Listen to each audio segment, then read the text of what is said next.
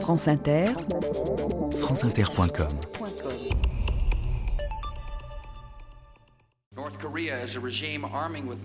La Corée du Nord a des missiles et des armes de destruction massive. L'Iran court après ces armes et exporte le terrorisme. L'Irak, toujours hostile aux États-Unis, soutient le terrorisme. Ces pays, avec leurs alliés terroristes, forment un axe du mal qui s'arme pour menacer la paix du monde.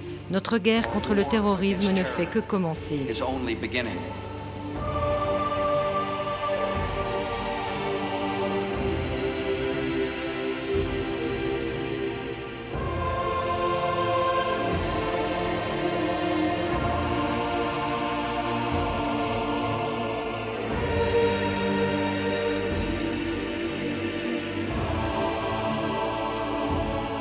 2000 ans d'histoire.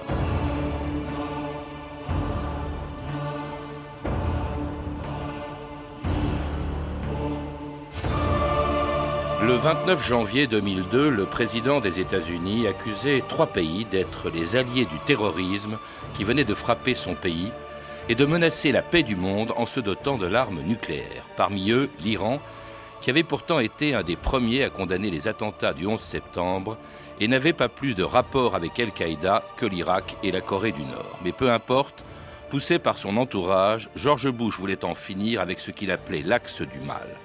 Un an plus tard, l'armée américaine entrait en Irak, et aujourd'hui elle se prépare ouvertement à intervenir en Iran si le régime islamiste de Téhéran ne met pas fin au programme qui pourrait faire de l'Iran une puissance nucléaire. France Inter, Christian Chesneau, le 29 décembre 2006.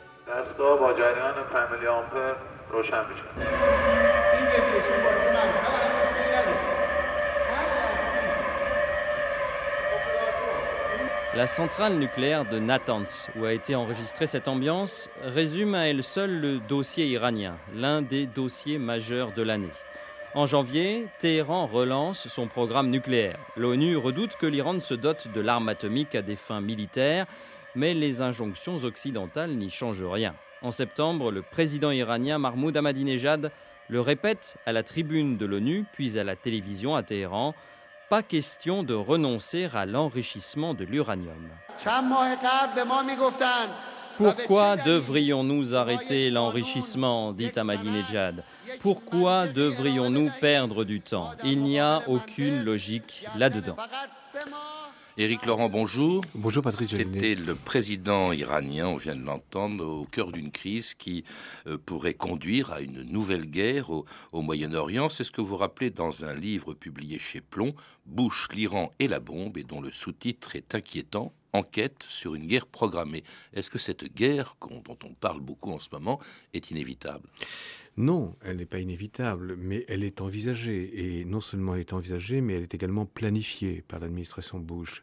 Et la grande surprise au cours de mon enquête, c'est de découvrir qu'en réalité, il y avait eu un large débat autour du président américain pour décider si on devait d'abord frapper l'Iran ou l'Irak. Et ensuite, Bush avait tranché en faveur d'une intervention militaire contre l'Irak et pour le renversement de Saddam Hussein, mais il avait laissé effectivement sur un coin de table, bien sûr, le dossier iranien, qui, parallèlement, a fait l'objet de préparatifs militaires extrêmement précis.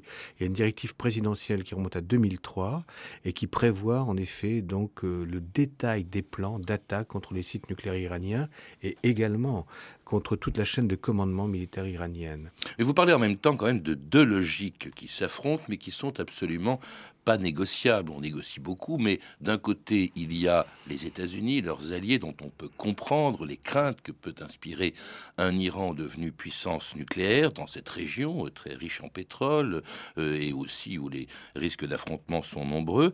Et inversement, euh, la logique de l'Iran qui veut se doter d'une arme nucléaire, mais alors qui ne le dit pas. Hein. Il continue d'affirmer que son programme nucléaire n'a pas d'objectif militaire. C'est pour construire des centrales nucléaires. Qu'en est-il, Éric Laurent?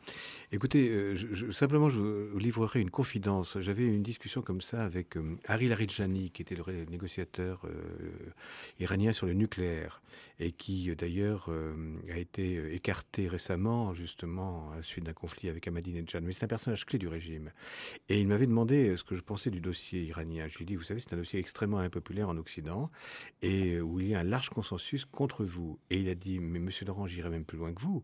Il dit, nous savons très bien que dès l'instant où nous reconnaîtrions que nous voulons avoir l'arme nucléaire, nous serions morts militairement et politiquement. Et donc, il a ajouté avec un large sourire, partagé évidemment par ses adjoints, bien entendu, nous ne voulons pas avoir l'arme nucléaire. Ça veut, ça veut, dire qu'ils le veulent. Une... Bien sûr, moi je pense qu'ils le veulent.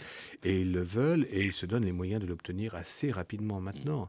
Mais ils sont servis par un contexte qui leur est tout à fait favorable. C'est-à-dire, d'une part, il y a évidemment euh, l'échec irakien et qui conduit les alliés des États-Unis à être extrêmement sceptiques sur les informations avancées par Washington.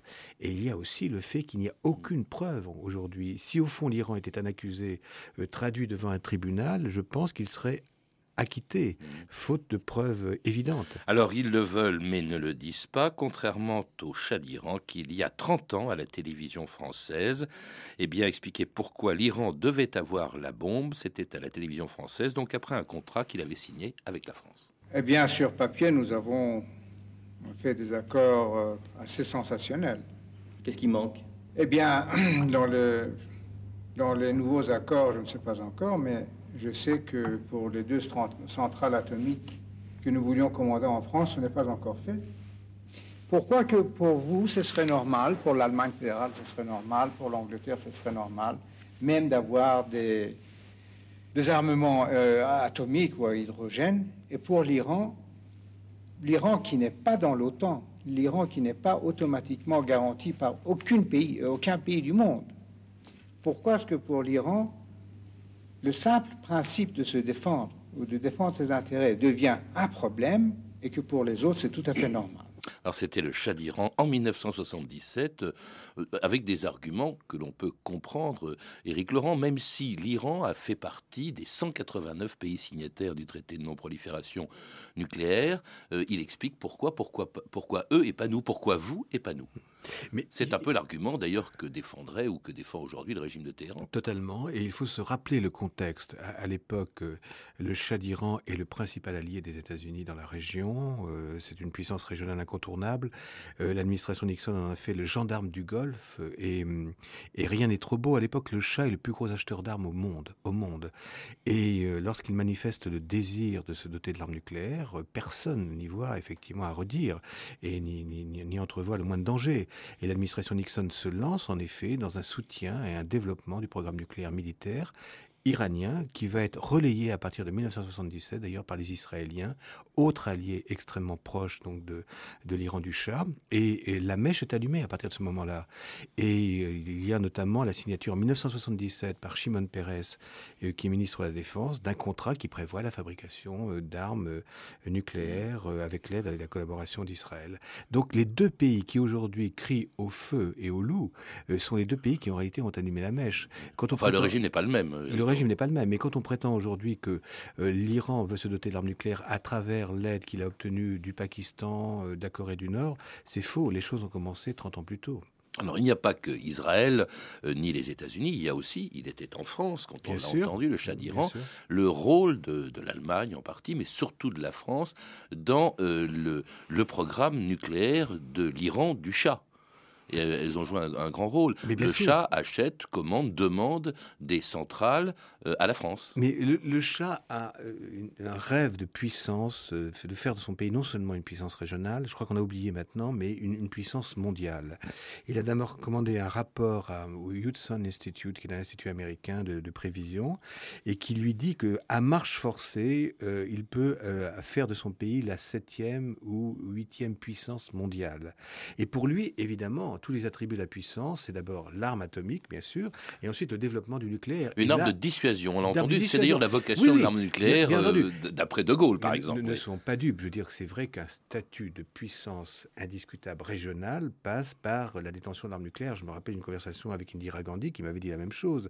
Elle dit Nous voulons avoir l'arme nucléaire parce qu'en effet, elle l'a. L'Inde l'avait depuis 1974. Voilà. Et donc, donc, le nucléaire civil aussi, et, et je veux dire, une porte d'entrée entrée extraordinaire.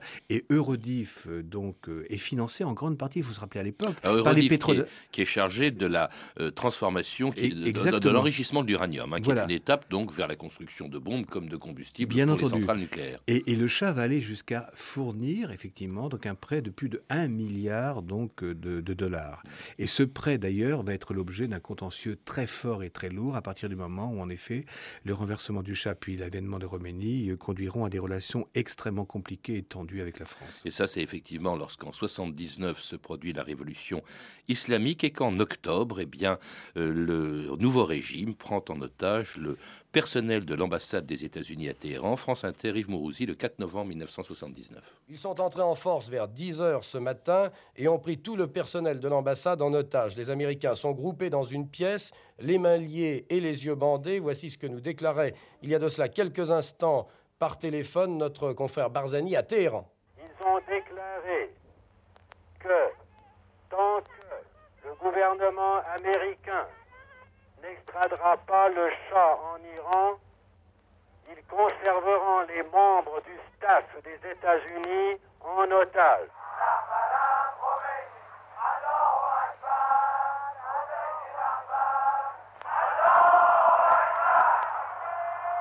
Alors la révolution islamique et surtout cette prise d'otage du personnel de l'ambassade des États-Unis à Téhéran, évidemment, c'est un tournant non seulement dans les rapports entre euh, l'Iran, le nouveau régime en Iran, et euh, les pays euh, occidentaux, et notamment les États-Unis, hein, bien sûr, puisque c'est le début d'une brouille qui a duré, enfin qui a duré jusqu'à aujourd'hui, mais aussi dans la politique de nucléaire de l'Iran. On dit que Khomeini, en arrivant au pouvoir, et en partie ses successeurs, ont abandonné le programme nucléaire. non, je crois que c'est inexact. Effectivement, Khomeini estimait que hum, le développement du nucléaire, et notamment des armes de destruction massive, était absolument incompatible avec la morale de l'islam. Mais euh, parallèlement, on avait laissé en veilleuse ce programme nucléaire. Il fonctionnait un peu au ralenti, mais il continuait en effet d'exister.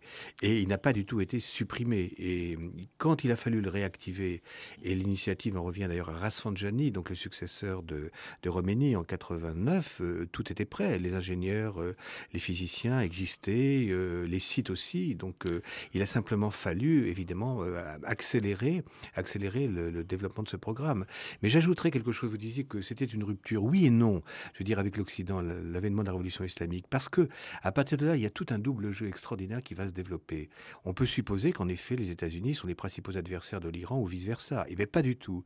Il y a guerre avec l'Irak est déclenchée, donc à partir de 1979-1980, et un plus grand secret, les États-Unis et Israël, d'ailleurs, les deux donc anciens alliés du Shah, vont continuer d'armer et d'armer massivement Téhéran. Il y a l'affaire de l'Iran Gate, par exemple. Mais avant même l'affaire de l'Iran Gate, vous avez raison, qui démarre en partir de 84-85, mais entre 79 et 84-85, des envois d'armes massifs vers Téhéran vont conduire d'ailleurs euh, Saddam Hussein à être extrêmement préoccupé, je veux dire, par le cours, par, par, évidemment le, cours des, des, choses qui peut être inversé au cours des combats, et notamment il enverra un message totalement secret aux dirigeants israéliens où il leur proposera, en échange de la, suppression euh, des, envois d'armes à Téhéran, il leur, il proposera effectivement de reconnaître Israël. Il faut, il faut appeler une retombée aussi de cette euh, rupture avec non seulement les États-Unis, même si elle est fictive, mais aussi avec la France, puisque euh, la France ayant refusé de rembourser l'argent mis par le chat dans la société Eurodif, eh bien c'est le début d'une série d'attentats au enfin la prise d'otages au Liban, euh, des attentats, y compris en France. Mais bien sûr, bien sûr, vous avez tout à fait raison. À partir de 1985-86, la situation est extrêmement tendue et on, comme l'écrivait d'ailleurs un éditorialiste, les Iraniens décident de réveiller très tôt euh, euh, François Mitterrand à travers en effet un certain nombre d'attentats qui vont avoir lieu, meurtriers d'ailleurs. Mm. Et c'est vrai que la négociation sur Eurodi va être une négociation tendue, mais qu'elle aboutira effectivement au remboursement par tranche, à travers d'ailleurs l'initiative du ministre des Affaires étrangères de l'époque Roland Dumas. Alors le, programme nucléaire donc continue en veilleuse. Euh, on y attache d'autant plus d'importance qu'il y a la guerre Iran-Irak, que évidemment l'Iran s'inquiète du programme nucléaire de Saddam Hussein. À l'époque, il, y avait la volonté de se doter de, l'arme nucléaire. il y a aussi un événement majeur, c'est bon l'environnement dans la région. Israël, qui est également une puissance nucléaire, l'Inde, vous l'avez dit, plus lointaine, le Pakistan, la bombe pakistanaise euh, qui explose en, en 98 c'est même, vous le rappelez Eric Laurent, le Pakistan qui va relancer, ou en tout cas aider l'Iran à relancer son programme nucléaire et lui apporter, grâce à un personnage tout à fait extraordinaire que vous citez, Adel Hader Khan, qui est le chef du programme nucléaire pakistanais, qui va aider les Iraniens à développer leur propre programme. Je pense qu'il y a une donnée fondamentale qui d'ailleurs lie l'Iran au Pakistan, euh, psychologique. Hein, Dans les deux cas, c'est une revanche des opprimés et des humiliés. Euh, ça a été le cas de l'Iran, qui, euh, dans la psychologie des dirigeants, est un pays qui a été constamment au XIXe siècle puis au début du XXe siècle trahi par les puissances occidentales et victimes de leurs grands jeux, notamment euh, la Russie, euh, la Grande-Bretagne. C'est la même chose de la part du Pakistan. Euh, ce pays, et notamment Khan, ce, dirigeant, donc effectivement à la tête du programme nucléaire, se pense comme une victime des persécutions hindoues, hindouistes et également de la partition favorisée par les, par les Anglais. Et donc, il va se dire, comme les Iraniens d'ailleurs, qu'il faut absolument avoir cette arme atomique pour éviter la destruction totale, en effet, de, du Pakistan, dont il est persuadé que c'est l'objectif ultime de l'Inde. Et donc, il va commencer par travailler en Europe. En Europe, il va travailler effectivement sur des programmes nucléaires civils. Il va s'apercevoir qu'il y a des centrifugeuses qui sont effectivement extrêmement efficaces et performantes, euh, qui sont fabriquées par les organismes pour lesquels il travaille. Il va les voler. Il va voler les plans complets, ainsi qu'en effet donc les noms des fournisseurs il va revenir au Pakistan et il va développer ce programme nucléaire qui est pour, euh, pour l'essentiel, c'est-à-dire notamment au niveau des centrifugeuses, le programme que les Iraniens sont en train de mettre en place aujourd'hui avec des objectifs militaires. Les 3000 centrifugeuses donc, euh, dont le président iranien Ahmadinejad se vante aujourd'hui sont des centrifugeuses P2 qui ont été fabriquées par justement euh, ce monsieur Khan, chef du programme nucléaire pakistanais, et qu'il a lui-même volé 15 ans plus tôt donc en Europe. Alors le, les relations, en tout cas officiellement, entre les États-Unis et l'Iran continuent de se dégrader. Elles atteignent un sommet en 2002 avec le discours de, Bush, on l'a entendu, stigmatisant la Corée du Nord, l'Irak, mais aussi l'Iran. On sait ce qui est advenu euh, en Irak. On peut s'attendre à la même chose peut-être euh, en Iran. Ce qui est étonnant quand même, c'est que au moment des attentats du 11 septembre, qui au fond servent aux États-Unis à justifier leur intervention en Afghanistan, justement, les euh, Iraniens soutiennent l'opération américaine en Afghanistan et, ont été les premiers à condamner les attentats du 11 septembre. Donc ils n'ont aucun rapport avec Al-Qaïda ni avec ces attentats. Mais euh, c'est extraordinaire parce que l'axe du mal, la définition de l'axe du mal repose sur l'analyse suivante. Il existe des organisations terroristes, mais pour les combattre efficacement, pour combattre ces organisations terroristes, il faut frapper également je veux dire, au cœur, c'est-à-dire il faut frapper les pays qui soutiennent financièrement et en termes de logistique ces organisations terroristes. Et donc il y a la définition de ces trois pays, Corée, Irak, Iran. Mais ça simplement, je veux dire, euh, c'est un constat qui est absurde, parce que ni l'Irak, ni l'Iran, et encore moins bien sûr la Corée, comme vous le disiez, n'ont le moindre lien avec euh, les organisations terroristes comme Al-Qaïda. Donc ça, c'est le premier point. Le deuxième point qui, à mon avis, est complètement euh, délirant dans l'axe du c'est qu'en effet, à partir, comme vous le disiez, à partir de 2001, les, les Iraniens souhaitent probablement rétablir une relation ou un contact étroit avec l'administration Bush. Et ils envoient en effet un télégramme de sympathie. Ils sont parmi les premiers vraiment après les attentats du 11 septembre. Et ils vont favoriser d'ailleurs l'opération, les opérations militaires américaines en Afghanistan, parce que eux souhaitent aussi le renversement du régime taliban, qui est un régime qu'ils détestent. Et ils favorisent l'arrivée au pouvoir de l'Alliance du Nord, l'Alliance du Nord qui est effectivement sous influence iranienne, notamment le commandant Massoud. Et puis après, il y aura cette fameuse négociation qui se déroulera, vous savez, donc euh, à, à Bonn, et qui prévoit effectivement la composition du gouvernement. Et là, ce ne sont pas les Américains, mais ce sont c'est le délégué iranien qui le premier va dire, mais il faut mentionner l'impératif de démocratie. Ce sont les Iraniens qui suggèrent aux Américains que non seulement, en effet, le nouveau régime doit être un régime acceptable, mais qu'il doit en effet avoir comme objectif l'avènement de la démocratie à travers le pays, ce qui est quand même extrêmement savoureux. En tout cas, Bush ne veut rien entendre, surtout lorsque l'on apprend que euh, les Iraniens euh, eh euh, font marcher maintenant des usines d'enrichissement d'uranium, notamment l'usine de, Natanz. et puis Bush continue, sous, alors sous la pression à ce moment-là de la communauté internationale, on demande à l'AIEA, l'Agence internationale de l'énergie atomique, d'aller vérifier ce qui se passe. on lui dissimule à l'évidence des choses, tandis que Bush, lui, continue de stigmatiser l'Iran après sa réélection en 2004. Pour promouvoir la paix au Grand Moyen-Orient, nous devons combattre des régimes qui continuent à abriter des terroristes et qui pratiquent des meurtres massifs. Aujourd'hui, l'Iran demeure le premier commanditaire mondial de la terreur, cherchant à créer des armes nucléaires et privant son peuple de liberté qu'il cherche et qu'il mérite. Nous travaillons avec nos alliés européens pour dire clairement au régime iranien qu'il doit abandonner son programme d'enrichissement d'uranium et tout recyclage du plutonium.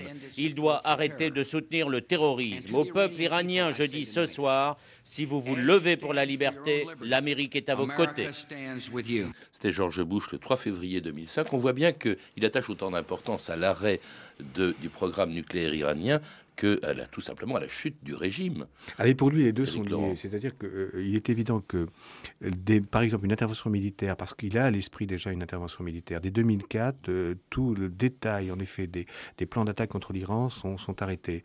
Et pour lui, euh, une intervention aérienne militaire va fragiliser encore davantage un régime qu'il considère comme totalement impopulaire et le dos au mur, et va probablement provoquer sa chute. Il y a des conseillers, effectivement, du proche du président américain qui prétendent que le régime iranien traduit une méconnaissance des réalités, que le régime iranien va s'effondrer comme un château de cartes. Mmh.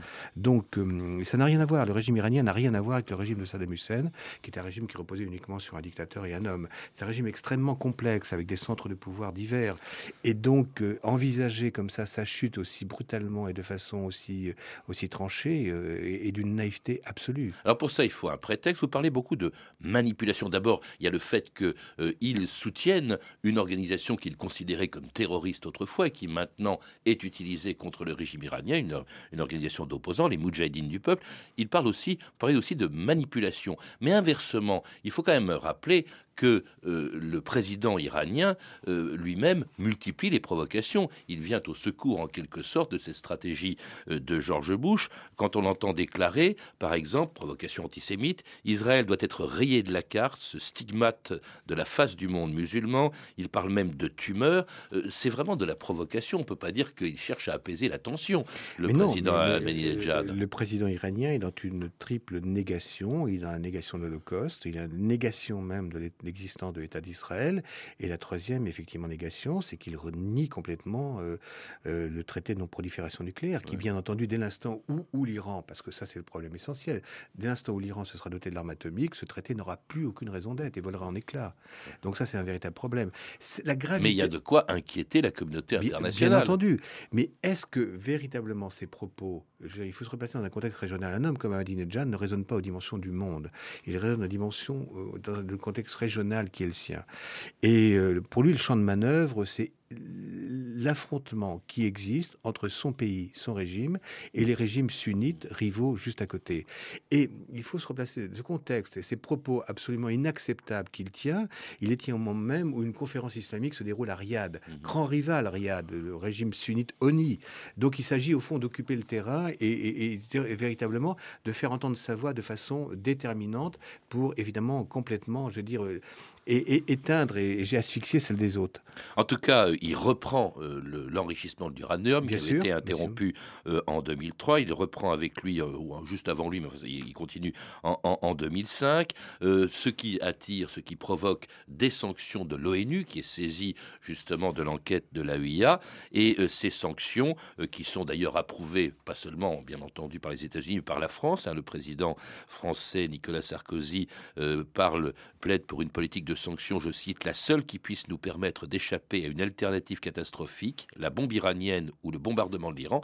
Et puis, euh, son ministre des Affaires étrangères, Bernard Kouchner, en, rajoute, va plus loin, avant de se rétracter. France Inter, euh, Alain Passerelle et Denis Estagno, le 17 septembre 2007.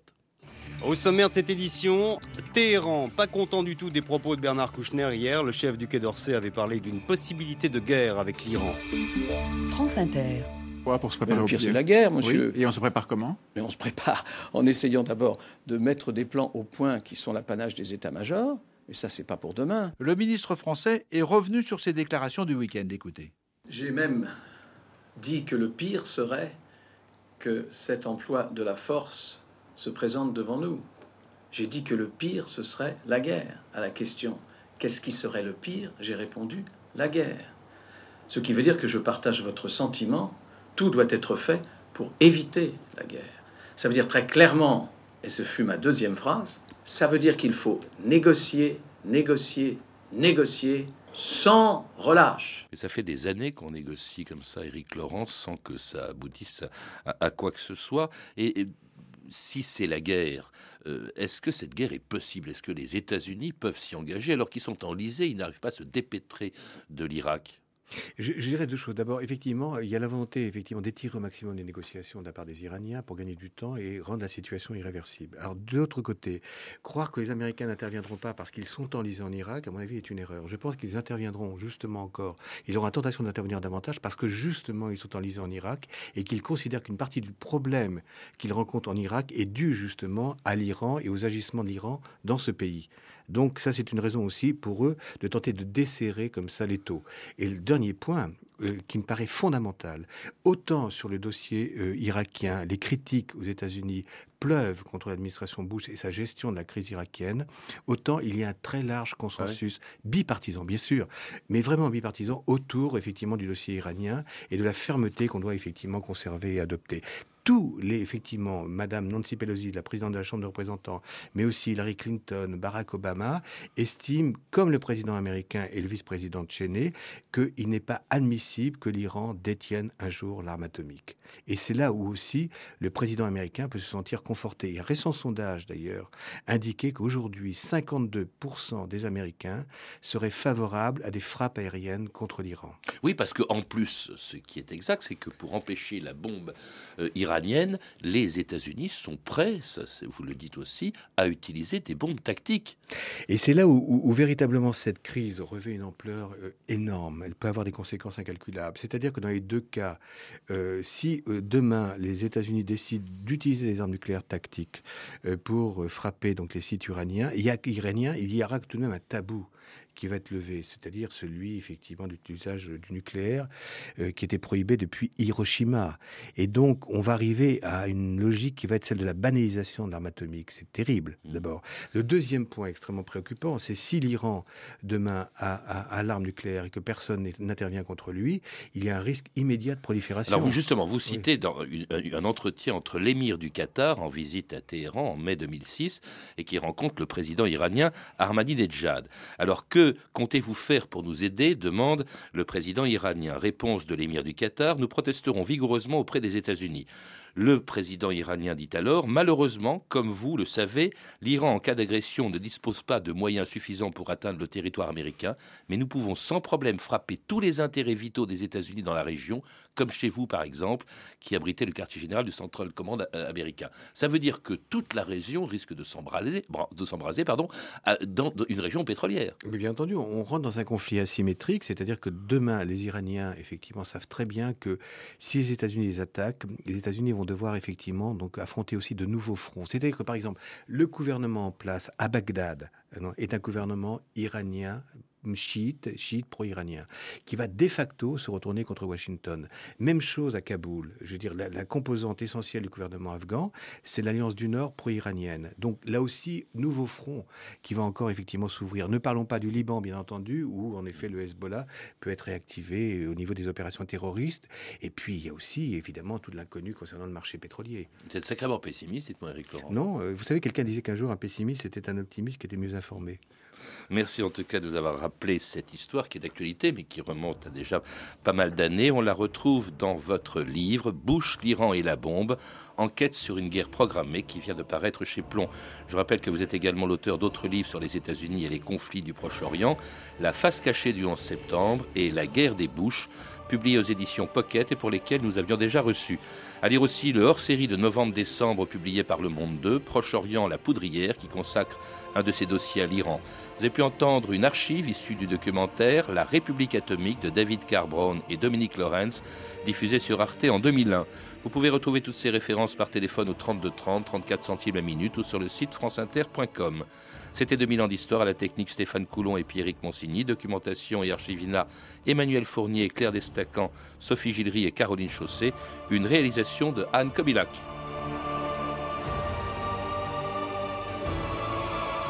Demain, dans 2000 ans d'histoire, le commandant Charcot.